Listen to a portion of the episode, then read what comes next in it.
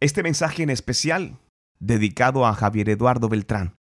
Pido de vuelta oración para él y para toda su familia. Sabemos que el milagro está hecho y sabemos que Dios, quien empezó la buena obra, la terminará.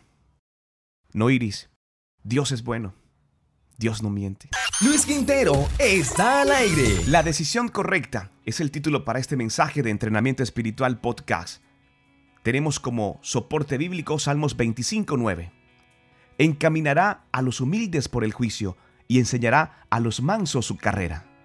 Quiero que pienses, una de las dudas que surgen de manera recurrente en la vida de un creyente es cómo tomar la decisión más propicia en situaciones difíciles, para que al mismo tiempo que solucionemos el problema, glorifiquemos también a Dios.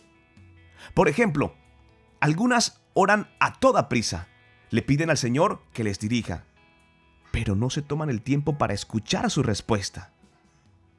En vez de eso, toman su propia decisión y confían que Él les bendecirá.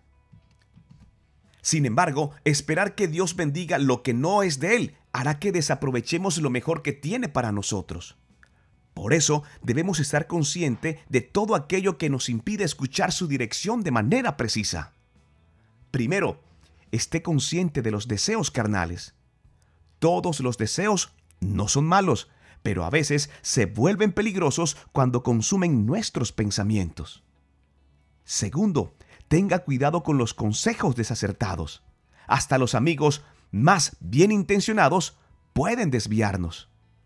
Es que debemos buscar el consejo de quienes caminan con el Señor y están anclados en su palabra. Recuerda que las malas conversaciones dañan las buenas costumbres. Tercero, tenga cuidado cuando se sienta impaciente, inseguro o presionado de alguna manera. Estas emociones pueden llevarle a tomar decisiones imprudentes. Es que la paciencia es difícil. Pero sabes algo, hermano, la voluntad perfecta de Dios vale siempre la espera.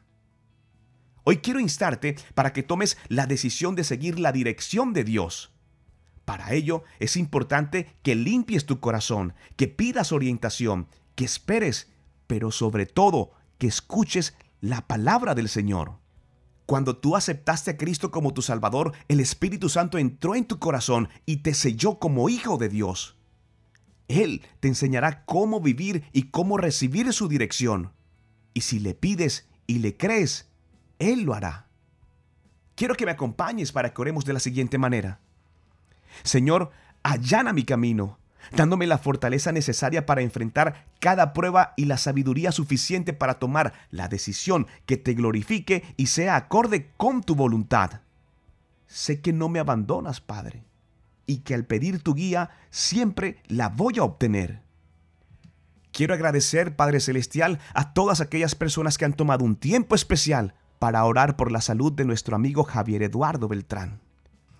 Padre Celestial, tú conoces su corazón, conoces sus deseos. Tú has empezado la buena obra y tú la terminarás. Declaramos sanidad en tu nombre, Señor Jesús, y sabemos que un gran testimonio se está gestando y llegará a todas las naciones. Señor, te damos gracias porque tus misericordias son nuevas cada mañana. Su evolución es muestra de tu gracia y tu favor. Da a sus familiares la fortaleza necesaria para afrontar este momento. Pero de igual manera, Señor Jesús, quiero que muestres el propósito del por qué has reunido a toda su familia. Señor, te damos gracias porque nos permites poder compartir y celebrar la vida cada día de un gran amigo, de un compañero, de un gran talento, de un gran ser humano. Te bendigo, Javier Eduardo Beltrán, en nombre personal y de toda mi familia y de todo el equipo de trabajo Deseamos que Dios te bendiga grandemente. Recordaremos este tiempo especial. Vamos a sonreír y daremos gracias a Dios. No soy el mensaje, soy el cartero y deseo que Dios te bendiga grandemente. Esperamos tu oración de vuelta. Dios no miente.